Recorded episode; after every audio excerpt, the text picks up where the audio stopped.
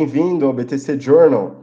Aqui nesse programa a gente vai comentar as notícias mais recentes sobre negócios, falar um pouquinho dos temas, das atualidades e contextualizar junto com o que a gente traz nas aulas do General Business Program, é, relacionado a marketing, estratégia, finanças corporativas, valuation e assim por diante. Estou aqui com o Renato, o Renato vai participar e comentar aí junto com a gente. Tudo bem, Renato? Como é que tá? Tudo ótimo. E aí, bom dia, boa tarde, boa noite.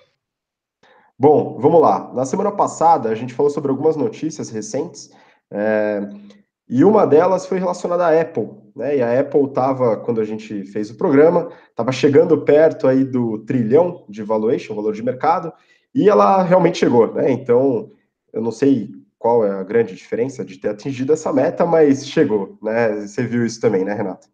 É, eu vi, na verdade, não significa absolutamente nada em termos de prêmio, mas obviamente os acionistas eles vão ficar muito felizes aí com né, a valorização aí das suas participações na empresa. Legal. E outra notícia que a gente falou semana passada foi sobre os resultados da Raia Drogazil. E aí a gente falou um pouquinho sobre a competitividade nesse mercado das, das farmacêuticas, né, relacionado ao varejo. E a gente também recebeu uma notícia mais recente sobre a guerra comercial que está rolando nesse mercado, né? Você também viu isso daí, né, Renato? É, eu vi. A gente já tinha feito aquela análise, né, que provavelmente a Raia Drogazil ia começar, eles indicaram, né, que iam começar a diminuir um pouco de, é, o preço dos genéricos e que a gente avaliou que eventualmente isso ia causar, ou já estava causando, uma guerra de preços. Interessante que no dia seguinte saiu uma reportagem no Valor, no próprio Valor, né, falando sobre a guerra de preços é, nas drogarias, né? Então, só quem entende um pouco de estratégia, de competição, sabia que isso ia acontecer, só foi uma constatação, né? Sim. E agora ainda, vamos lá para essa semana, né? O que, que a gente vai falar hoje de notícias relevantes, né? Separei algumas notícias aqui que eu acho que vale bastante a pena a gente comentar. É, no final de semana passada saiu o resultado da Petrobras, e aí tem algumas coisas interessantes que a gente pode falar sobre o balanço e o resultado no último trimestre. Né? É, a Gol também teve os seus resultados é, levantados na, no final da semana passada, também algumas coisas importantes que a gente pode comentar sobre esse mercado. Né? É, a gente separou também uma notícia sobre escândalos de auditoria e a importância da auditoria e talvez uma reformulação nesse modelo.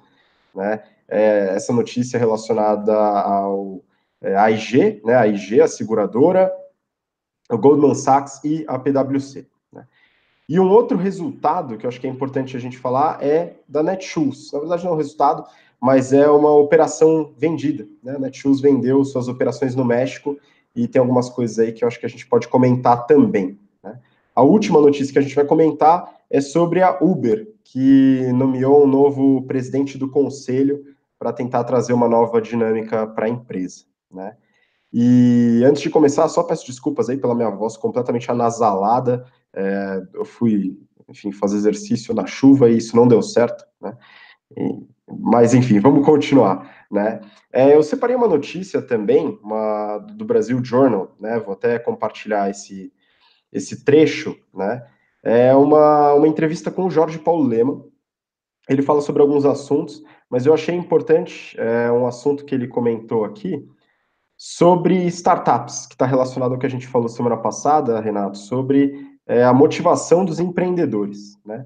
E aí, na entrevista, num, num certo local aí da entrevista, é, o entrevistador perguntou é, sobre como é essa energia para ganhar dinheiro rápido nas startups, e a resposta do Jorge Paulo Leman foi a seguinte, eu acho que startup, em geral, é de gente que não tem dinheiro, então é o objetivo.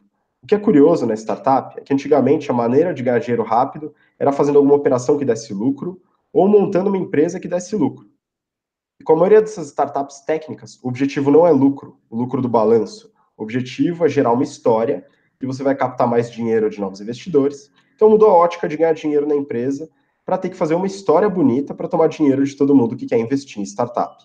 Então mudou um pouco, mas eu acho que tem muita startup aí que o pessoal está levantando dinheiro a preços absurdos. Né? Acho que está relacionado com aquilo que a gente conversou, né, Renato, semana passada, sobre a motivação. O que, que você acha? É, realmente o que ele colocou aí na, na, reportagem é bem a visão e a análise que a gente fez na semana passada e de coisas que a gente observa no mercado mesmo. Então, é, é bom, né, até o Lehman falar né, isso de uma forma mais aberta numa entrevista, porque efetivamente é o que a gente observa aí, principalmente com lidando com jovens, né, e tendo contato forte aí com é, pequenos empreendedores aí que, querendo levantar dinheiro, né? Então, é aquele negócio que a gente falou semana passada. Foco deveria ser o cliente na construção do produto ou do serviço, né, que agregue valor, né, não em levantar dinheiro, né? Então, levantar dinheiro é uma coisa secundária, só que hoje, né, uh, os papéis estão um pouco invertidos aí. É bom mesmo falar isso, até para os jovens empreendedores aí começarem a direcionar os seus esforços para o que efetivamente interessa para uma empresa. É, ele falando isso, e ele é uma referência para muito empreendedor, e além de muito boas ideias, ele também sabe fazer bastante dinheiro. Então, ele teve bastante sucesso nessa questão também. Mas vamos lá, vamos falar sobre as notícias dessa semana, então. Vou compartilhar aqui a notícia do Valor, que fala sobre os resultados da Petrobras. É, então, é, Petrobras tem o maior lucro trimestral desde 2011. Né? Então, saiu a notícia, falou dos resultados, o balanço oficial também saiu. E eu queria só contextualizar com esse gráfico aqui, só para a gente não passar a notícia inteira, né? O gráfico mostra a receita e também o lucro, tá? No gráfico de valores aí, a receita em bilhões e o lucro em milhões. E as variações na parte de baixo do gráfico relacionadas ao mesmo período do ano passado, tá? Então, separado também pelo setor de atuação. Então, a gente tem exploração e produção e abastecimento como a, as operações de maior receita da empresa, né? Assim também como a lucratividade, né? E a gente teve algumas diferenças aí nas outras operações menores, né, que é de distribuição e gás e energia. Mas, bom, Renato, é, conta como que está a sua análise aí desse balanço, o que, que você viu de interessante nesse resultado da Petrobras? Bom, é, só contextualizando para quem está ouvindo aqui nosso, nosso programa, ontem eu até falei isso na aula de negociação, contando um pouco da história, mas de uma forma bem rápida da Petrobras, ela entrou numa política no último governo, né, com o controle dos preços, né, para conseguir controlar a inflação, né, que né, teve resultado, mas de uma forma artificial, né, em termos de inflação. Obviamente, os resultados da empresa eles foram deteriorados e aí a empresa teve que começar a pegar dívida, né, inclusive a maior dívida da história da, da, das empresas, né, na, naquela, naquela época. E, e agora não, agora a empresa ela está um pouco mais consciente em termos de política de preço. Pedro Parente ele entrou e fez uma atualização aí na política de preço e, a, e começou a tentar arrumar casa, né? Que não é muito fácil, né? Principalmente porque é uma empresa é, semi-estatal, então ela tem né, alguns entraves aí que, que não são entraves em empresas normais, é, privadas, né?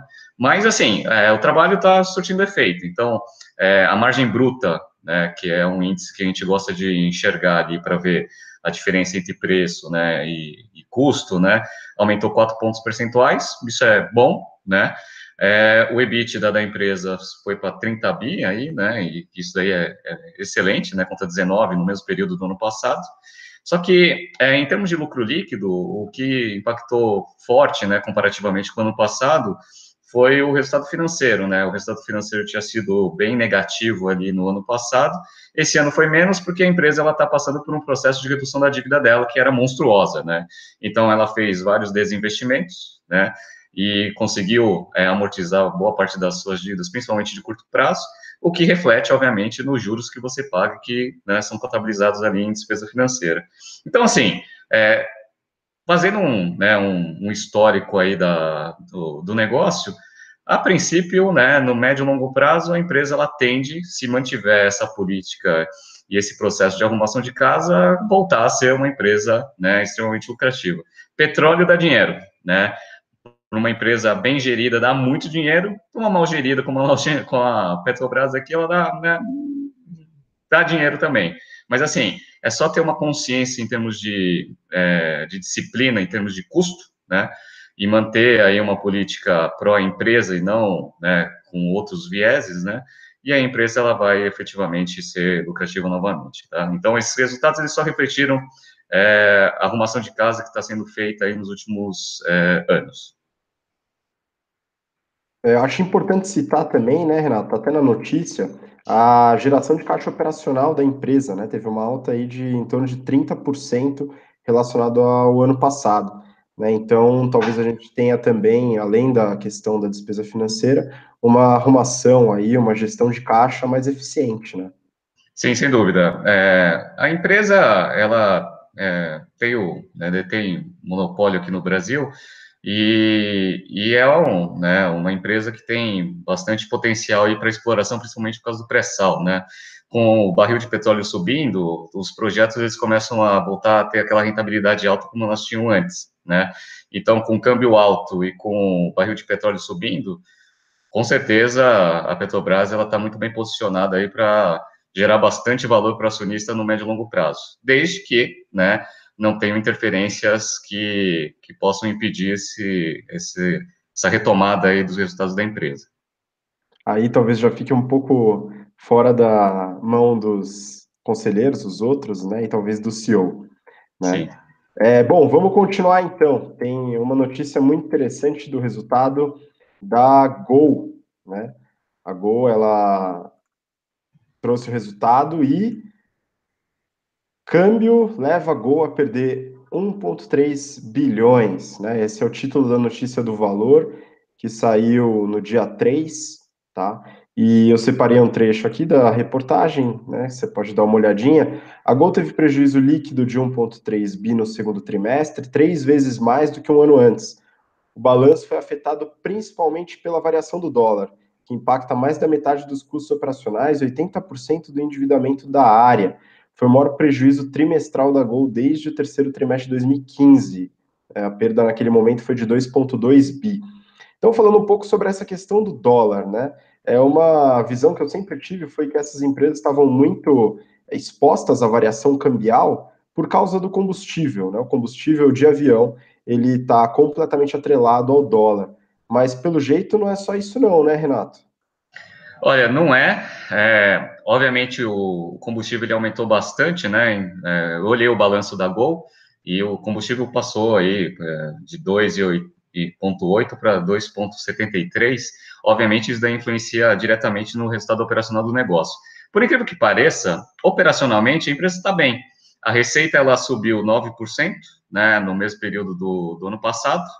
O EBITDA aumentou 47,3%, né, então é um ótimo resultado, né.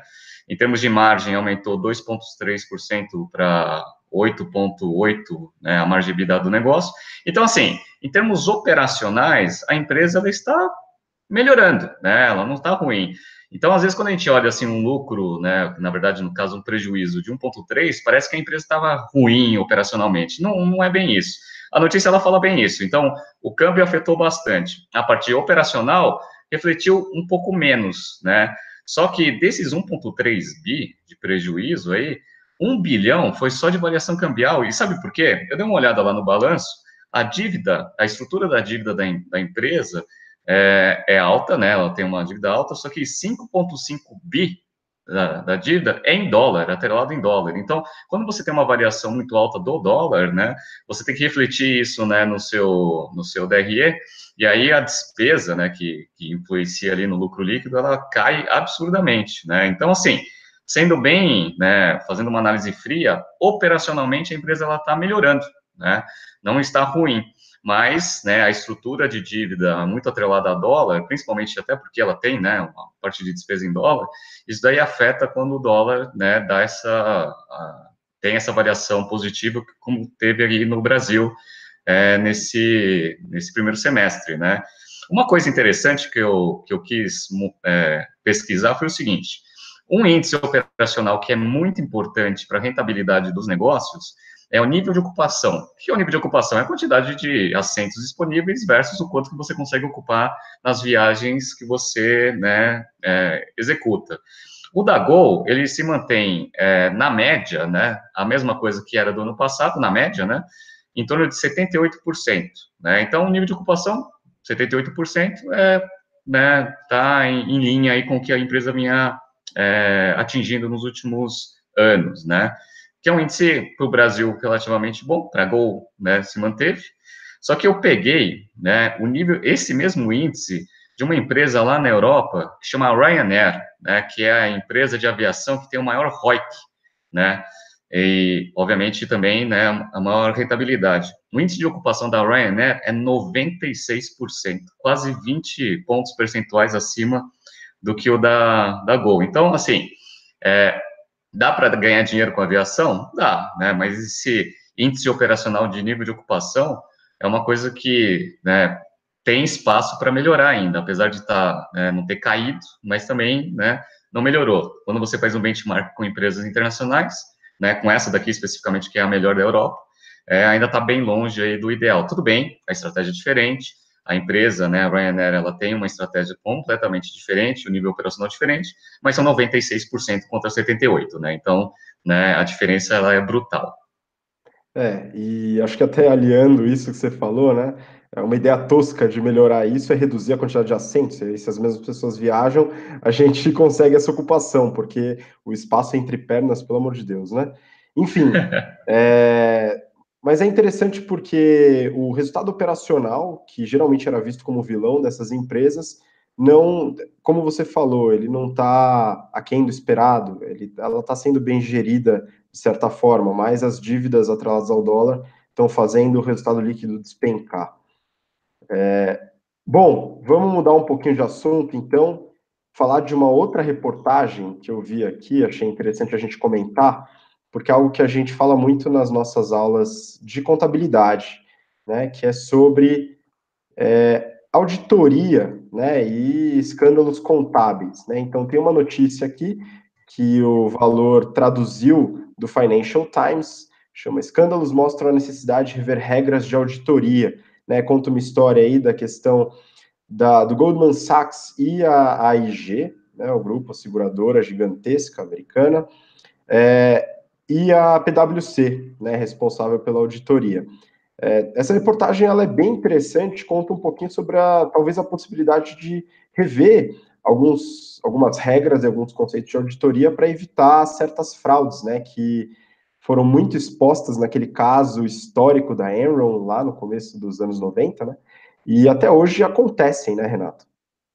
Pois é, esse tema ele é tão importante que a gente gosta de focar né, sobre essa discussão nas nossas aulas de análise de demonstrativos financeiros, né? Por quê? Porque quando você contrata uma auditoria, a princípio você está contratando a credibilidade, né, da marca e da prudência em termos de análise, né, dos demonstrativos financeiros de uma empresa.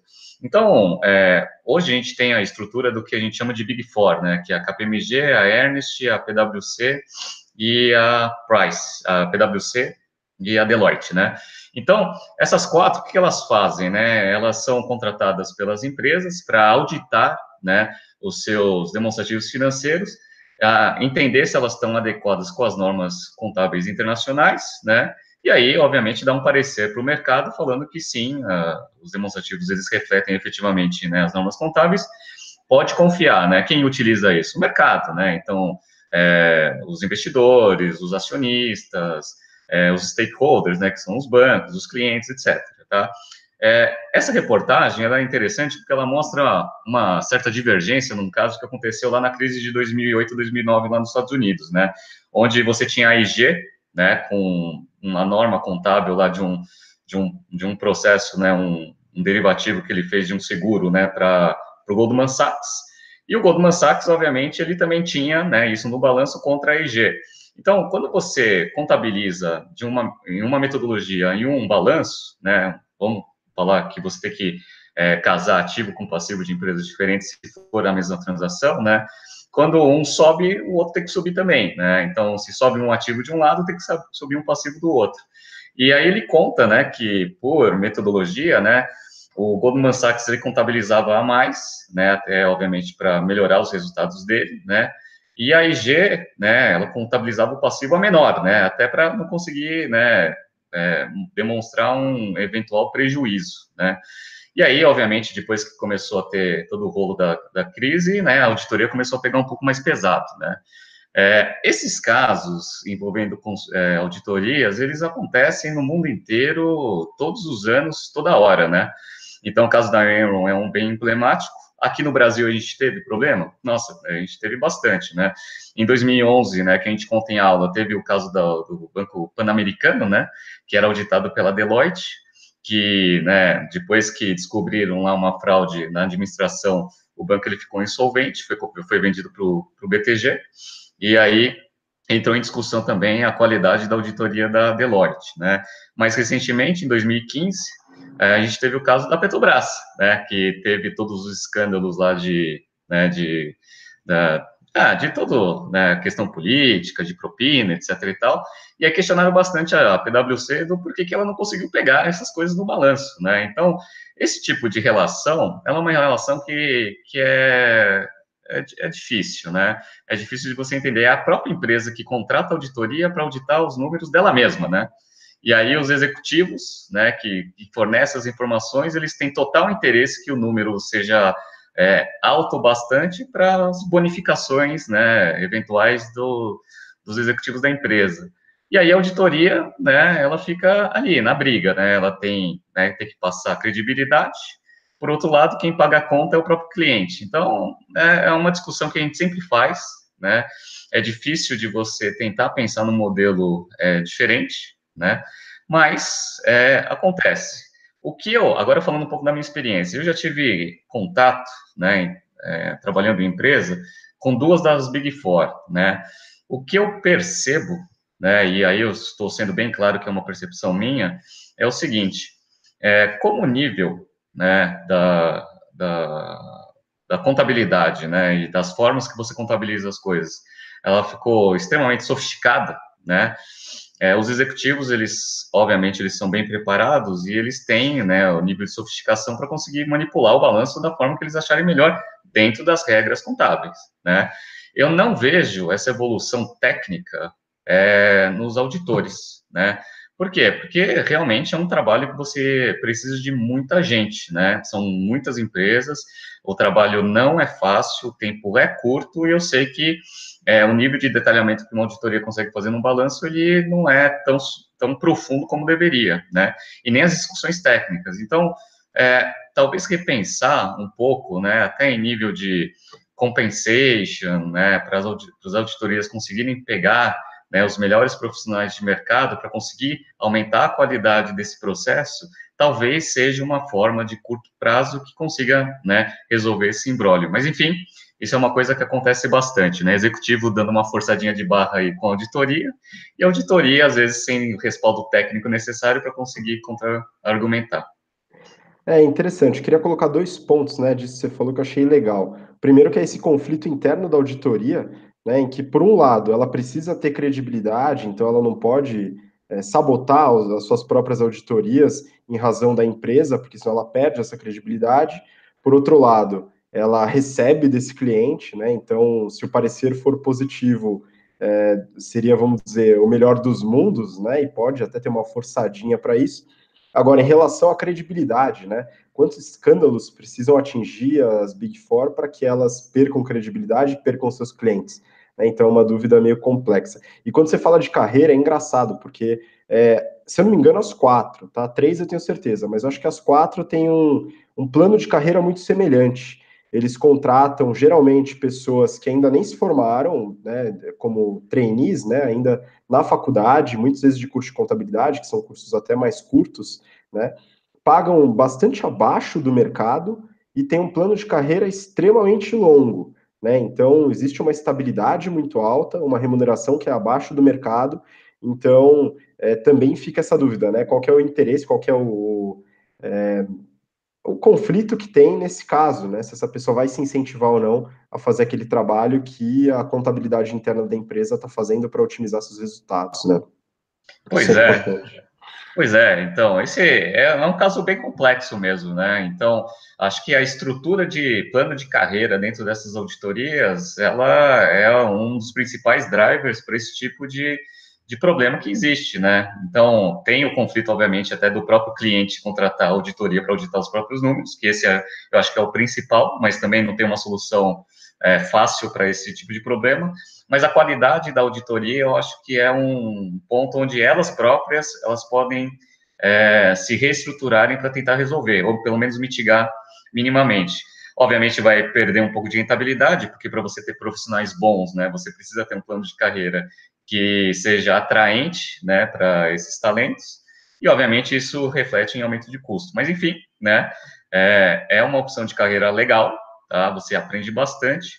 E como você falou, trabalha-se muito, muito mesmo, né? Porque é, esse processo de auditoria, eu já passei por vários deles, eu olho os auditores e eu vejo que eles trabalham demais mesmo, né? E eu sei quanto que eles ganham. Então, é, fica aquele conflito mesmo de, né, pô, será que vale a pena, né? E aí elas perdem, obviamente, os, os grandes profissionais para outras empresas que pagam mais. É né? lei de mercado, não tem jeito. É, os profissionais de auditoria, eles são bastante valorizados no mercado, isso é interessante. Sim. Bom, vamos seguir então, agora mudando bastante de assunto, a gente vai falar da Netshoes, a Netshoes tem uma notícia aqui que eu estou compartilhando com vocês também do valor, né? É, Netshoes vende operação do México para fundo Sierra Capital. É, isso foi notícia de ontem, né? Então hoje é dia 7, terça-feira, essa notícia foi ontem pela manhã. Né? A gente comenta algumas vezes da Netshoes dentro do GBP, né? Do nosso curso. E como que você viu isso daqui, Renato? Tem só uma, uma parte aqui que eu dei um highlight a Netshoes registrou no primeiro trimestre um prejuízo líquido de 60 milhões de reais, ante perdas de 37 milhões no primeiro semestre do ano passado. O aumento nas perdas foi de, foi de 60%. O resultado antes de juros, impostos, depreciação e amortização, o EBITDA, foi negativo em 31 milhões no primeiro trimestre, ante ganhos de 3 milhões registrados no mesmo período de 2017. Por que Renato, que a Netshoes vendeu essa operação, hein? Olha, a Netshoes é, é até engraçado a gente comentar uma notícia sobre ela, porque a gente já vem analisando a Netshoes nas nossas aulas já faz uns três anos, né? E aí, ano passado, ela abriu capital lá nos Estados Unidos, e aí a gente teve transparência ali na, na nos balanços é, nos demonstrativos financeiros para a gente conseguir confirmar o que a gente falava em, aula, em sala de aula, né? Então, assim, a Netshoes, ela foi naquela estratégia de crescimento que, né, que, ao meu ver, né, não sei se foi a ideal, mas ela cresceu a receita, assim, de uma forma monstruosa, só que não conseguiu né, chegar na, na lucratividade, né, não conseguiu fazer a operação ser rentável.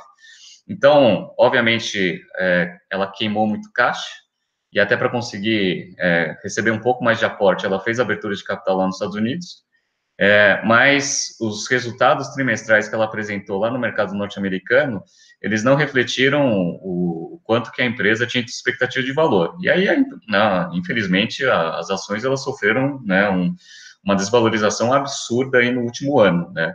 Só para você ter uma ideia, existia uma expectativa do Netshoes valer um bi de dólares, né? Hoje, ele vale menos de 80 milhões de dólares, né? É, o valor da, da, das, das, ações refletem isso, né?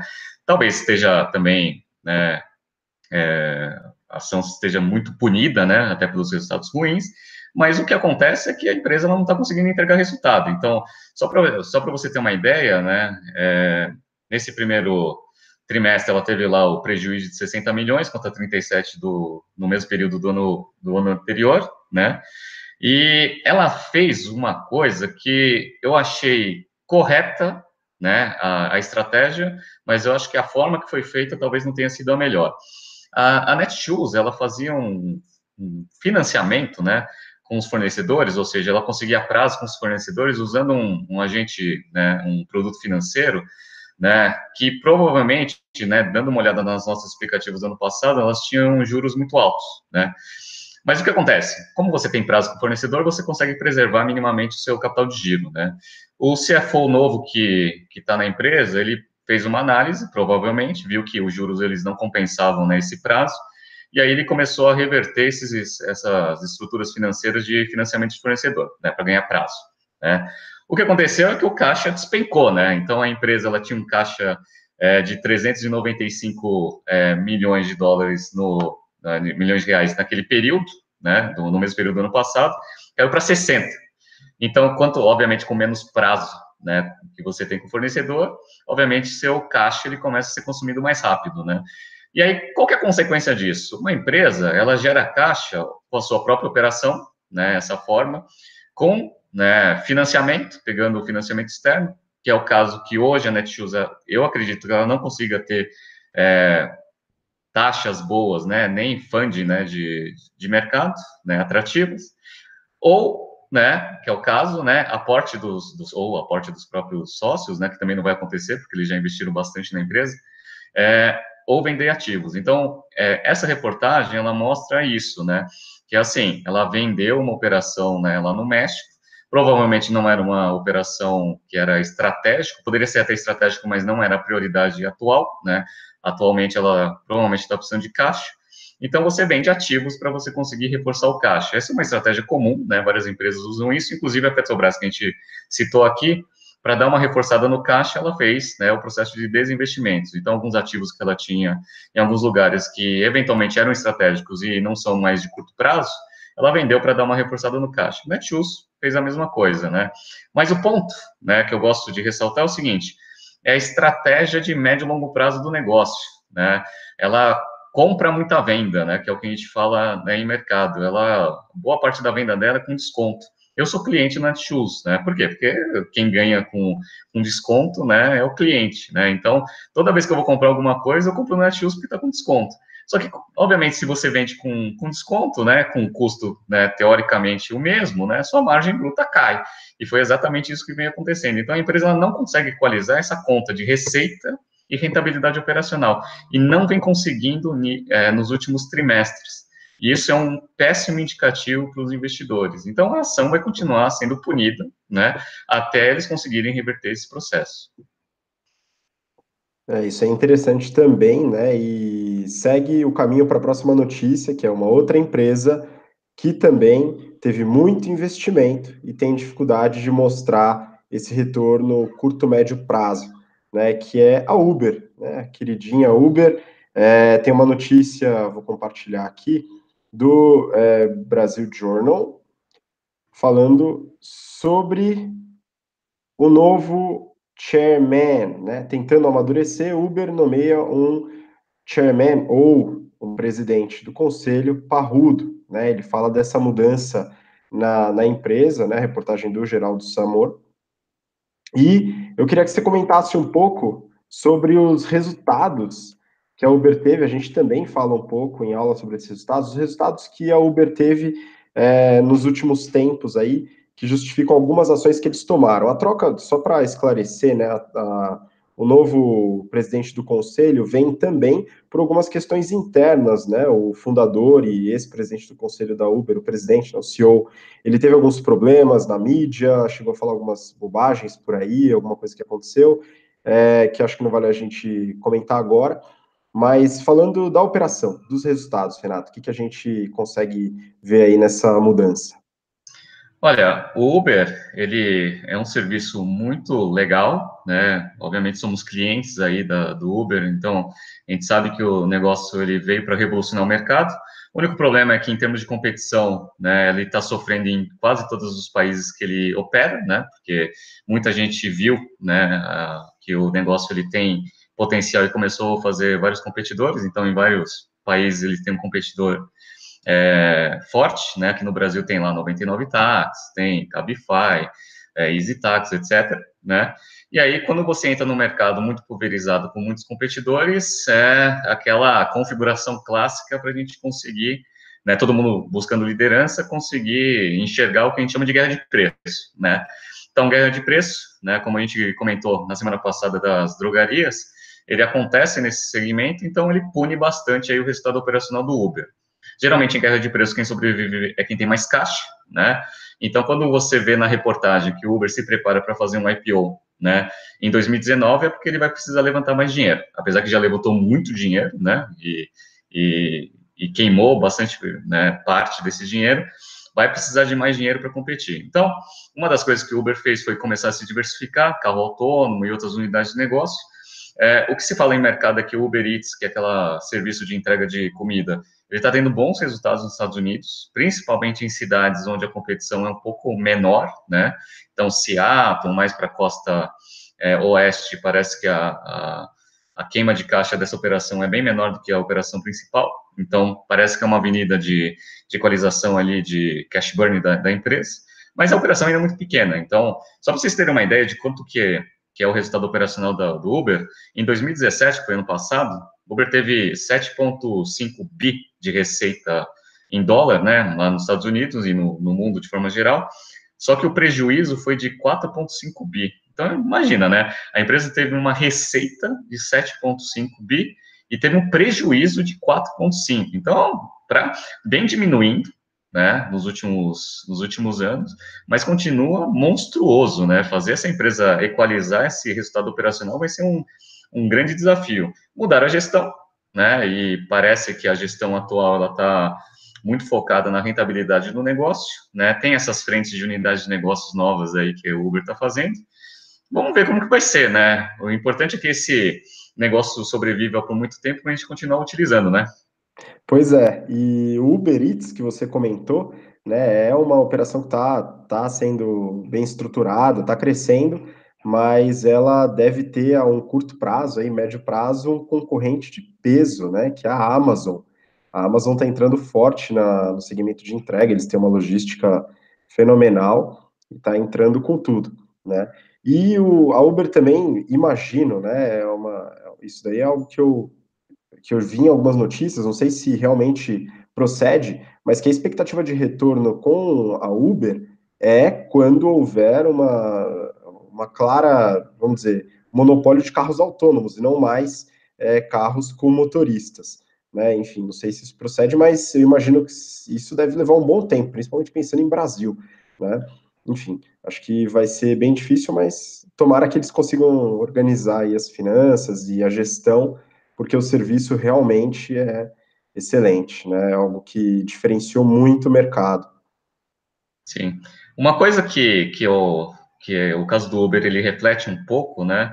Que é uma coisa que a gente fala em aula também, é o seguinte, né? É, obviamente você precisa focar na agregação de valor do seu produto ou serviço para o cliente, né? Mas assim, é, você precisa ter esse, esse mindset com o viés de fazer esse negócio ser uma operação lucrativa, né? Então não adianta nada você encantar o cliente de uma forma espetacular, sendo que você não consegue ter uma estratégia financeira que vai suportar isso no médio e longo prazo. Como você mesmo disse, né? É, se existe uma tendência desse negócio dar dinheiro só quando tiver esse monopólio de carros autônomos, é, vai precisar de bastante dinheiro ainda, né? no caixa para queimar. Então, assim, é, é, é difícil você né, criar uma estratégia baseado numa perspectiva de tão longo prazo, né? Então, acho que só para quem está, uma dica, né, para quem está é, empreendendo, né, é legal, faça os negócios, eles são inovadores, os serviços são ótimos, né, eu como usuário de vários serviços novos aí, eu acho muito bacana, né, e revoluciona muito, né, os hábitos de consumo do, da população de forma geral. Mas, assim, é, a grande dificuldade né, em negócios é fazer o negócio ser, é, ser lucrativo. Né? Então, você coloca a lucratividade como um, uma, uma prioridade da empresa, pode ter certeza que tudo que você pensava antes, ele vai ter que ser modificado. A complexidade de montar uma operação lucrativa, ela é muito maior de, do que fazer uma, uma operação grande. Né? Então, crescer receita ele é difícil, tá? Mas ele não é, né, de forma alguma, a coisa mais complexa dentro de uma gestão de negócio. Fazer o negócio crescer com lucratividade é, é para poucos, né? E quem consegue fazer isso vira, né, a Apple aí, um trilhão de dólares aí de valuation, né? É, eu queria complementar também em relação a esse crescimento rentável com uma perspectiva, uma expectativa de data, vamos dizer, factível. Né? Então, vamos dizer, 5 a 7 anos foi o espaço que Facebook, é, Amazon demoraram para se tornar rentáveis. Né? Então, você fala, poxa, eles passaram muito tempo para prejuízo. Passaram bastante tempo e depois a operação se tornou rentável, mas isso era controlado. Né? Então, acho que esse tempo ele precisa ser bem dimensionado, né? A gente precisa, quando vai empreender, ter uma noção clara de quanto vai levar, né? Quanto tempo vai levar e não só a expectativa do futuro, mas quanto é esse futuro, né? Pois é. A gente vê até, e é, provavelmente talvez seja alguma notícia da próxima semana, mas tem a famosa Tesla, né, que é aquela empresa lá do Elon Musk, né, que também recebeu bastante aporte, né, tá na mídia com bastante notoriedade, mas o prejuízo do negócio vem aumentando vertiginosamente, né, então é, também entra um pouco nessa classe de negócios fantásticos, mas que não tem uma perspectiva tão de curto prazo aí para conseguir virar o jogo como foi, né? É, a estratégia da Amazon, por exemplo, com o Jeff Bezos, que foi genial. É, eu queria aproveitar, a gente está finalizando o programa, né? Mas só aproveitando que a gente falou da Amazon e também da Apple, eu tô, devo terminar hoje, tá, Renato? Queria indicar para você esse livro, que é o The Four, tá? É um livro que conta a história e toda a dinâmica de crescimento, marketing da Amazon, da Apple, do Google e do Facebook, né? Os quatro gigantes aí. É um livro que vale bastante a pena, né? Vou deixar o link lá na descrição do vídeo, né? E eu estou terminando e gostei bastante. Acho que ajudou a esclarecer bem esse novo modelo de negócio dessas empresas que, vamos dizer, performam muito bem hoje em dia, né? Mas bom, acho que é isso, né? Nosso programa chegou ao final.